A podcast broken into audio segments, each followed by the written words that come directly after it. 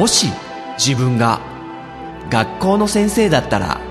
生徒にどんな話をするだろう。この番組はそんな思いを膨らませた結果行き着いた妄想の中のとあるクラスと先生の物語である。さあ今日も先生の授業が始まる。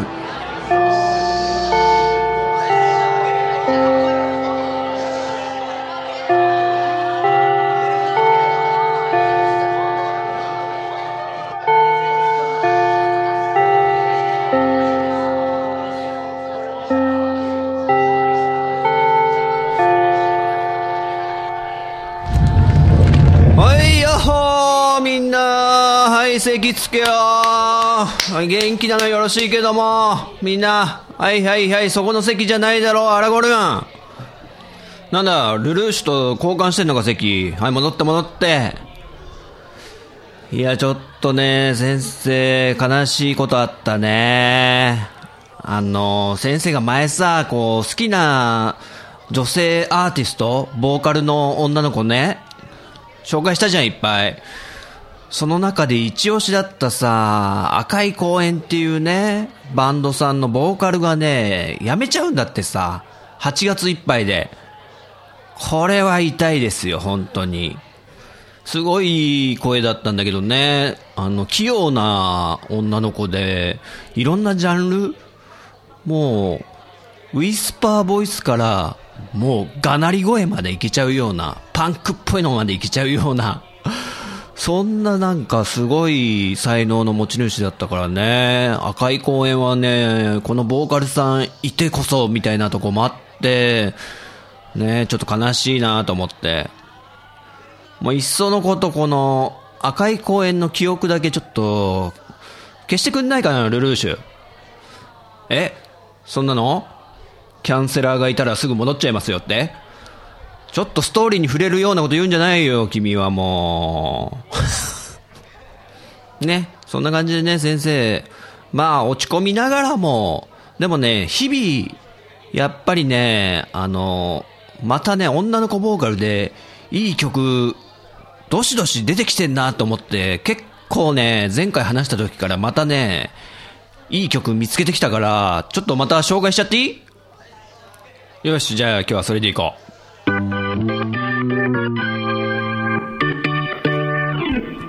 はいはい。先生はね、もう、女の子ボーカル好きでね、あの、やっぱ癒されるっていうか、可愛いじゃんあの、だからね、結構常に探求してるのよね。なんかいい曲ないかなって、いい声の、ね、ボーカルさんいないかなみたいなことは絶えず探してて、でね、前回ね、そういう話して、2月ぐらいにね、あの、2017年の2月に、この授業でね、紹介させてもらったけど、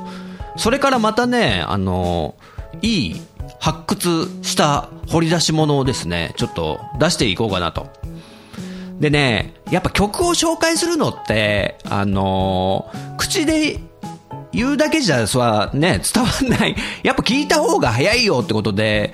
あの、今回はね、先生 YouTube でプレイリストをね、もう作っちゃうことにして、その、今日紹介する、あの、曲たちを先生が、あの、並べたプレイリストをちゃんともう公開するんで、だから、もし今この授業を聞きながら、その YouTube の音楽を流すとかね、そういうマルチタスクっぽくこう、裏で音楽を流しておくとか、そういうこともね、ちょっとできると思うんで、もしね、あの、聞いてみたいっていう人は手っ取り早くね、すぐ探せるようにしとくんで、やっぱ先生も紹介するからには、興味持ってね、くれた生徒さんにはすぐ聞けるような環境にしたいのと、前回もなんかね、探して聞いてくれたみたいなのもあったんだけど、一応ブログに貼り付けてあったんだけどなとか思って YouTube のね、一個一個。あの、でもね、そっち見ないよね、あんまみんな多分。シーサーブログの方なんてさ。というわけでね、今回あの、プレイリスト作ったら、えー、Twitter とかに流しておくんで URL とかね、もし参考にしてもらえたらってことで、よろしくね。じゃあ紹介していきましょうか。今日はね、あの、7組紹介していくんで、ちゃっちゃがいきますよ。まず1組目はね、シシャモ。超メジャーなタイトル出しちゃいましたけど、シシャモっていうスリーピースバンドのね、女の子3人、いいですね。もう先生ギターを持ってる女の子ってだけでもう、もう可愛いんですよ。あの、結構実はそんなね、ビジュアル的にはちょっと、そんな良くないんじゃないかみたいなとこあるかもしれないんだけど、先生的にはもうギター持ってる女の子ってだけでね、もう、あ、もう満点ですね。で、死者持ってバンドはもう、まあね、もう結構売れてきてて、でも最近、ドコモの CM で、明日もっていう曲がかかってて、あ、これ、すごいキャッチーでいいなって思ってたんだけど、でも、ドコモの CM ではサビしかね、やっぱ短いスポットなんで15秒ぐらいの、いいことばかりじゃないですね、みたいな、ちょっと歌詞わかんないですけど、そこももちろんキャッチーでいいなと思ってたんだけど、その時は別にここに紹介するまでの、あの、感じではなかったんだけど、ある時ね、ちょっと、あの、買い物行って、パン屋さんに入った時にちょうど優先かなんかで、この、死者もの明日もが、イントロから流れ始めたんですよ。で、これがね、イントロから結構良くって、あの、いわゆるブラスサウンドって呼ばれるラッパとかの音が、あの、バンドのサウンドに被せてきて、パー、パッパラッパーってね。まあ、これは聞いてもらわないとわかんないんだけど、それがまず良くって、な、なんだこの曲知らないぞと思って。そしたら、A メロもまた、結構好みで、おい、誰誰？とか思って、その時わかんないんですよ。曲名とかも。やっぱ、店にかかってるんでね。いきなり。で、B メロが終わり、サビに行った。で、この、いいことばかりじゃって来たわけですよ。それが、あの、結構すごい転調してて、B メロからサビに入るとこがこれすごい肝だと思うんだけど、うわ、なんだこれってすごいびっくりして、うわ、すげえいいじゃんとか思って、やられたみたいな思って、驚きの転調ってやつね。完全にこれ、手玉に取られたぐらいに、ちょ、ちょっと衝撃受けて、あ、この子たちのセンスすごいと思って、ちょっと押したいと。死者もの、明日も。これね、イントロからぜひ聞いて、で、サビに行くとこもね、ちょっと感じてくれると嬉しいですね。で、すでにもうネットでは、あの、この死者もの明日もをコード解析してる人がいて、あの、やっぱり、かなり珍しい転調の仕方をしてるっぽいんですよね。だからやっぱ先生も驚いたし、これはね、ぐっと掴まれました。はい。死者もで、明日も。さあ次行ってみましょう。次はですね、あの、私立恵比寿中学の環状電車って曲ね。私立恵比中って。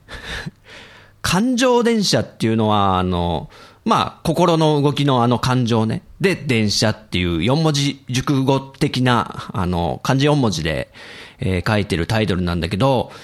これもですね、CM なんですよ。結構、ミーハーでしょ、先生。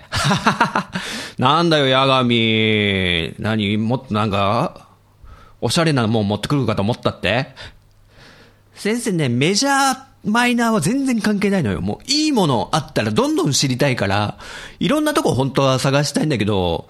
ねえ、まあ、一番耳に入ってくるっていうのがやっぱテレビってことで、この私立恵比寿中学の環状電車は、リンガーハットのね、CM に使われてて、で、環状電車に乗っちゃって、てれれって、みたいな、こう明るい、すごい楽しい感じが伝わってくるサビで、もうそこだけでちょっとね、先生好きになっちゃいましたね。この私立恵比寿中学ってもともとっていうか、あの、ももクロの妹分なんだよね。で、そこら辺の曲ってあんま好みではないんですよ、先生。実はもう結構なんか、なんですか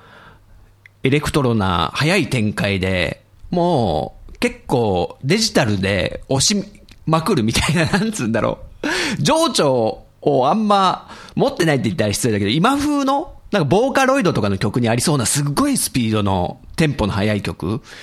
がそんな得意じゃなくって、あんま弾かれないんだけど、だから私立恵比寿中学もなんとなくそういう曲が多いイメージでいたから、あんま先生的にアンテナには引っかかってなかったんだけど、なんかこの曲はすごく、あの、大衆的な、一般的な、乗りやすい、みんなが入りやすいメロディーにテンポだなって思って、ちょっと惹かれちゃって、で、あの、YouTube で PV をね、探して聞いたらね、これまた、もう最初から結構好みで、で、作詞作曲してんのがなんか、田村パン、田村パン、どっちかわかんないけど、田村パンさんっていう方らしくって、ひらがなで田村パン、田村パンなのかな？まあ、その方、なんとなく名前は聞いたことあったんだけど、シンガーソングライターの方で、あ、この人のセンスいいなと思って、すっかりハマっちゃって、多分、この今季2017年の上半期で一番好きな曲かもしれないですね、この、環状電車。で、あの、まあ、元気いっぱいな私立恵比寿中学っていうね、女の子たちの、この PV もまたね、なんか、箱根旅行にみんなで行って、あの、カメラでお互い撮って動画を、それをすごい編集してるみたいな感じで、あの、修学旅行行ってるみたいですごい、それまたいいんですよ。先生、全く今まで興味なかったけど、この PV 見たら、ああ、この子たちいいなとか思って、まあ見ちゃったと。で、よくよく考えてみたら、あの、最近、あの、まあ、ミュージックステーションとかにも出てたんですけど、あの、去年ね、あの、メンバーさんが一人、亡くなっちゃってるんですよね。急性なさっちゃってて、二十歳ぐらいの女の子ですよ。それでアイドル活動をこれからもっともっと有名になって頑張ってこうなんていう矢先に一人、あのね、ちょっと原因がそこまでよく分かってないらしいんですけども、あの、過労とかもやっぱあったんでしょうね。それで亡くなってしまってると。なので、8人だったメンバーが今は7人で頑張ってると。で、なんか、そういうこともあって、ああ、それでもやっぱやってくんだな、7人で頑張ってんだなっていう気持ちになって、で、この感情電車っていう曲をなんかそういう、これからまだまだ楽しいことあるし、ね、へこまないでちょっとやっていくしかないよみたいな感じに思えちゃって、それ、そういうのもあってなんか、めちゃくちゃ好きになっちゃって、この曲。で、B メロが結構強いメロディーなんですよ。あの、普通、あの、一般的に考えると、日本の曲って、A メロ、B メロ、サビってあって、サビを盛り立てるために、B メロって落とすじゃないですか、ちょっと。ドゥン、ドゥドゥン、ヘイ、ドゥン、ドゥドゥン、ヘイってね、こう、お客様できやすいようなリズムにするみたいな。でも、このね、感情電車は、めちゃくちゃいいメロディーラインをを B メロに当ててきちゃってる感じがして、なのにもかかわらず、サビはさらにもっと上回るような素晴らしい、えー、メロディーラインを使ってると。まあ、先生的なね、主観ですけども。いや、ほんとすごいなと思って。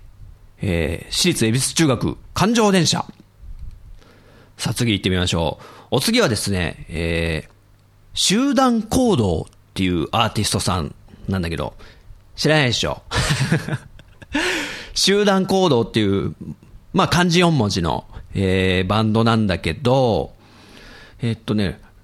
6月28日、2017年の6月28日にデビューアルバムが、メジャーデビューアルバムが発売されたっていう、いわゆる新規の、あの、デビューしたての新人さんなんだけど、なんで先生がこの集団行動っていうバンドさん注目してるかっていうと、結構楽しみにしてたんですよ、このアルバムが出るの。なんでかっていうと、あの、相対性理論っていうバンドがいて、先生はね、その相対性理論大好きなんですよ。もう、かなり影響を受けてて、まあ、その相対性理論も女の子ボーカルのバンドさんなんだけど、その、あの、元相対性理論のギターさんとドラムさんが新たに立ち上げたバンドが、この集団行動っていうね、えー、アーティストなんだけど、で、先生、相対性理論がすごい好きって言ったけど、もうアルバムずっと聴いてきてんのね。あの、インディーズ時代のから、メジャーレコードとかなってんのかなちょっとそこら辺あんま詳しくは知らないんだけど、好きな割に。音楽が好きなだけであってね。その、裏事情とかあんま知らないんだけど、ここ最近、なんかあんま良くないよなって思うようになってきちゃって、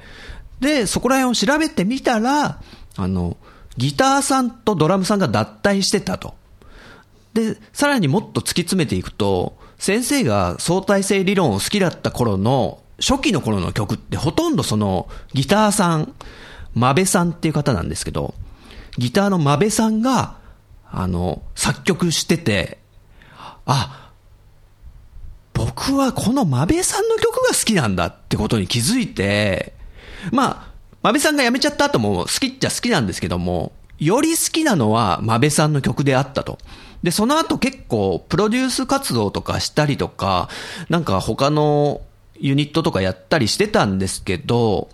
まあそれもやっぱマベ節が効いてて好きなんですけど、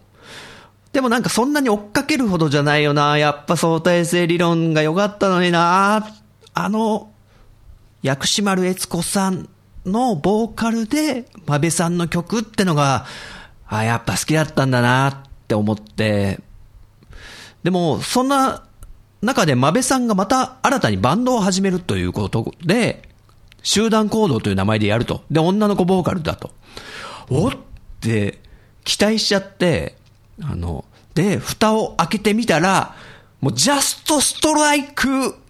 もろ相対性理論の先生の好きだった頃のあの、雰囲気なんですよ。ボーカルの女の子が、あの、もちろん違う子なんですけども、で、このマベさんの作る曲って、あの、いわゆる、ペンタトニックスケールって呼ばれるような、あの、単純なシンプルな5つの音しか使わない、あの、音楽で、でもそれって実は、日本の、あの、昔の童謡とかって、懐かしい、あの、ちっちゃい頃みんなでこう、小学校の頃歌ったような歌とかって、シンプルにするがゆえ、あと日本人の心をつかむがゆえに、すごいシンプルな音階、ペンタトニック、あと夜な抜き音階とかね言われてますけど、それをね、このマベさんって方は使うから、すごい、あの、ノスタルジックな感動に浸れる音楽なんですよ。まあ、先生はなんですけどね。例えばなんだろうな。夕焼け小焼けで日が暮れて、みたいなさ。こう、こういうなんか、懐かしい曲あるじゃないですか。なんかそういう情感溢れる、あの、音楽を、まべさんって方は作ってくれると。しかも、歌詞も結構、あの、なんですかね、シンプルな語呂を使ってくるんで、なんか繰り返すんで覚えてしまうという。非常にね、好きなんですよね。で、集団行動、結構ジャストフィットしちゃって、先生に。で、今ハマってると。で、その集団行動のアルバムから、ホーミング You って曲がですね、あの PV とかも出てるんで、これもね、ちょっとプレイリストに入れておくんで、集団行動、ホーミング You。さあ、お次行きましょう。えー、4組目ですね。えー、 BiSHっていうアイドルグループなんですけども、なんかパンクアイドルっていうジャンルなのかな？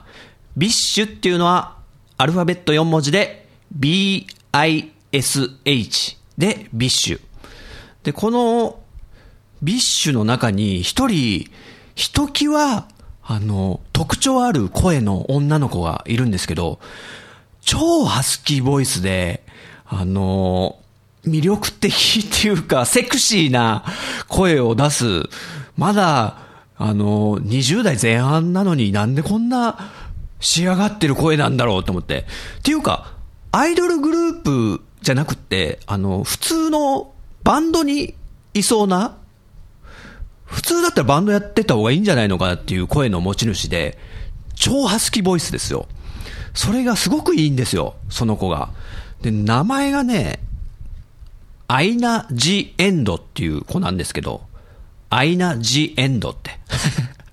まあ、パンクな感じなんでそういう名前にしてるっぽいんですけども、まあそう、確かにね、なんかしゃがれ声、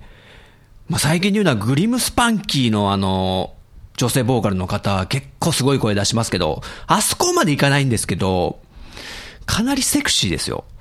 で、この BiSH の曲の中で、先生は、オーケストラって曲をちょっとね、押したいですね。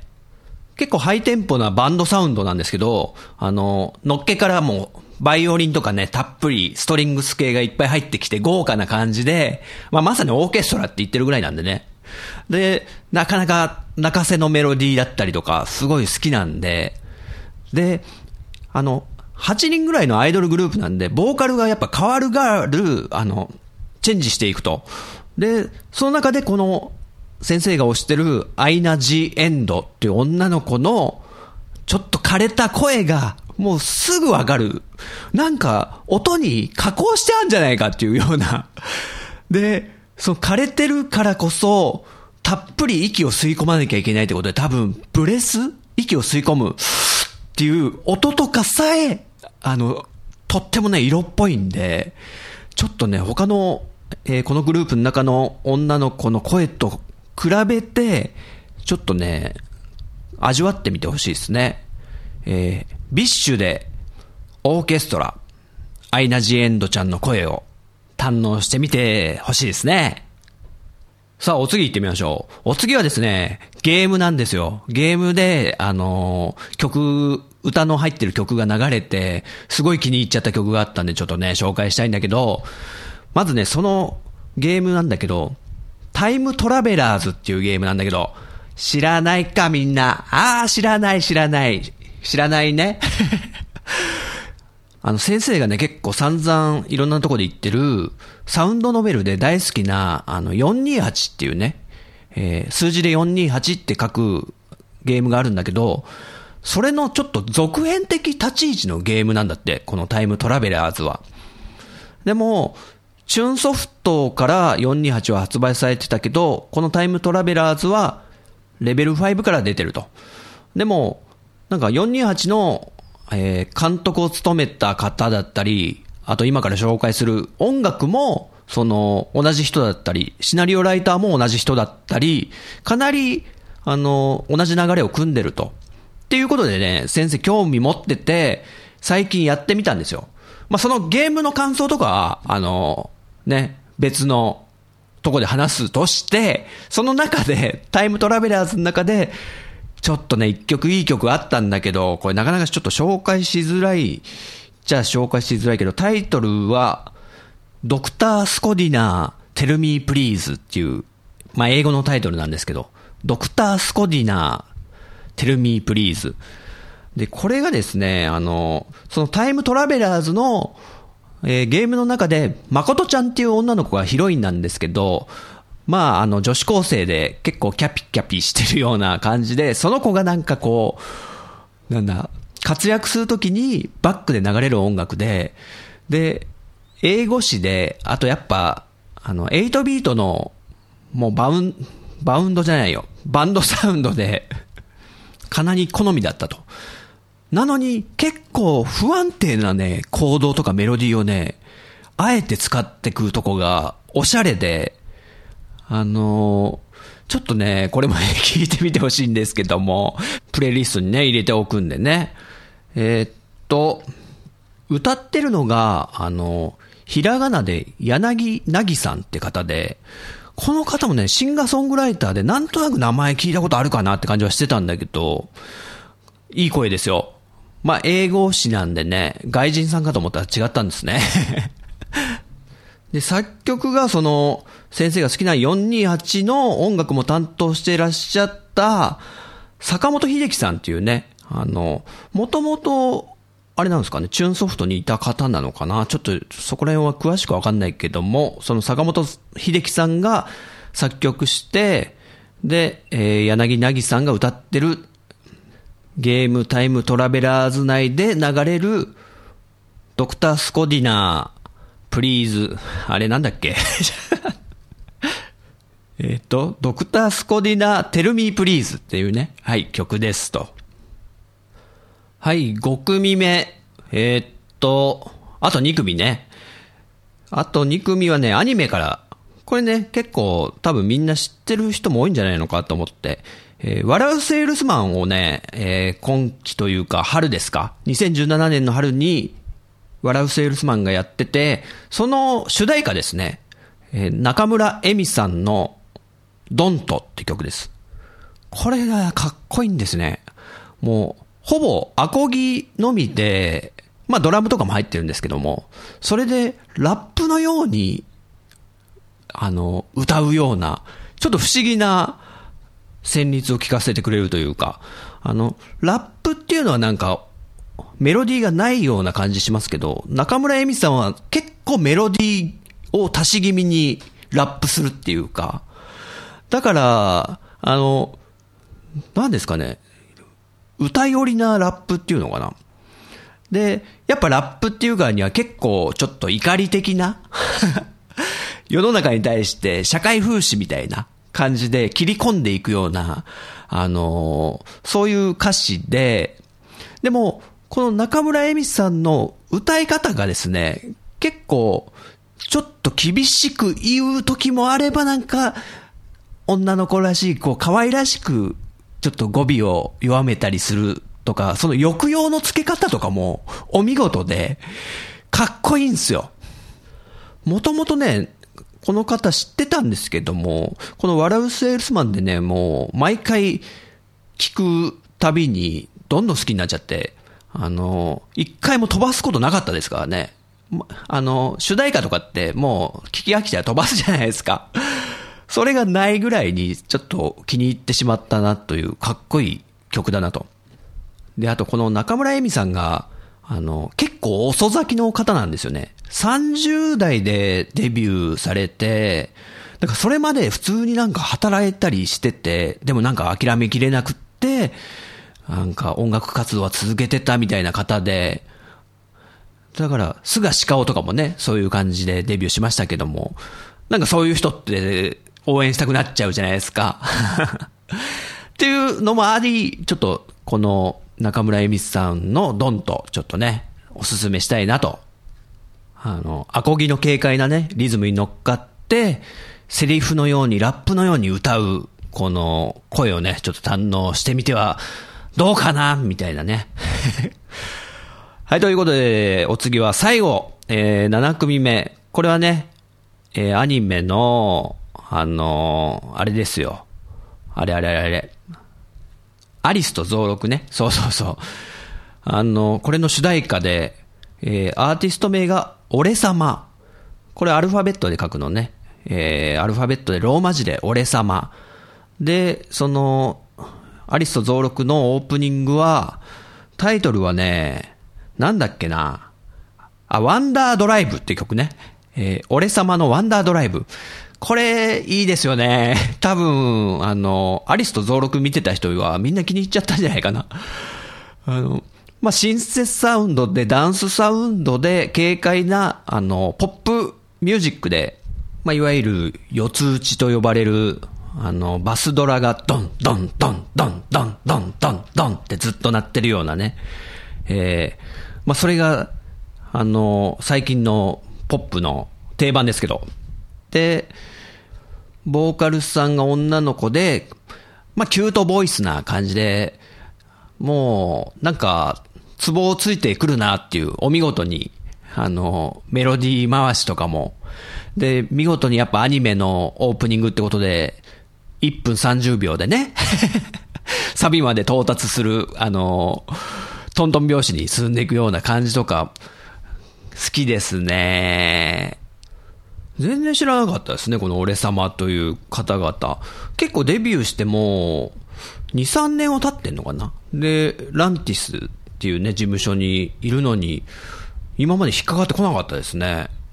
はい、というわけで、えー、7組目は、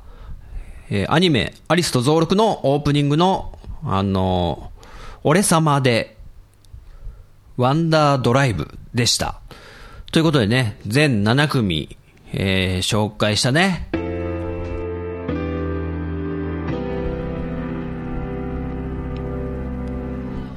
はい、というわけでね、先生の最近気になってる、えー、女性ボーカルアーティストをね、ちょっと紹介したけれども、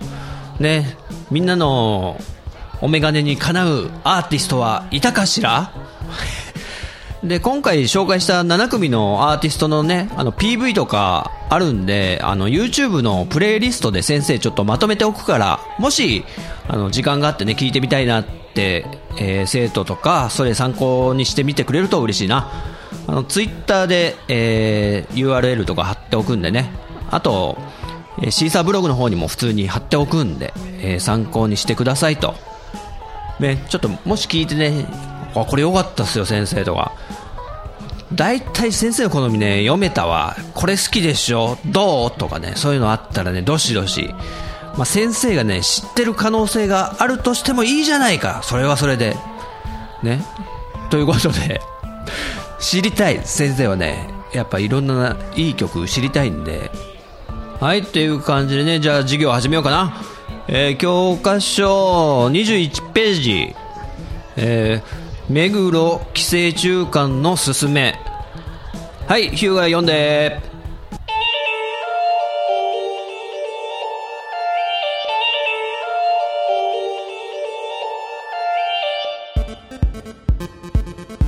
いかがだったでしょうか？この番組は私陣太が先生風に生徒に語るスタイルとなっています。気に入ってくださった方はポッドキャストでご購読ください。iTunes ストアのレビューで評価していただくと励みになります。人学 Twitter アカウントのフォローもお待ちしています。人学では番組をお聞きになっている生徒さんのメッセージをお待ちしております。Twitter ハッシュタグカタカナで人に漢字の学ぶで人学と書いて投稿してください。私が先生視点で受け答えさせてもらうことをご了承ください。現時点ではメールアドレスお便りフォームブログコメント欄は開放してません。長文の熱いメッセージの場合は Twitter の人格アカウントか人タアカウントに直接 DM をお送りください。それではまた次回の授業でお会いしましょう。さよなら。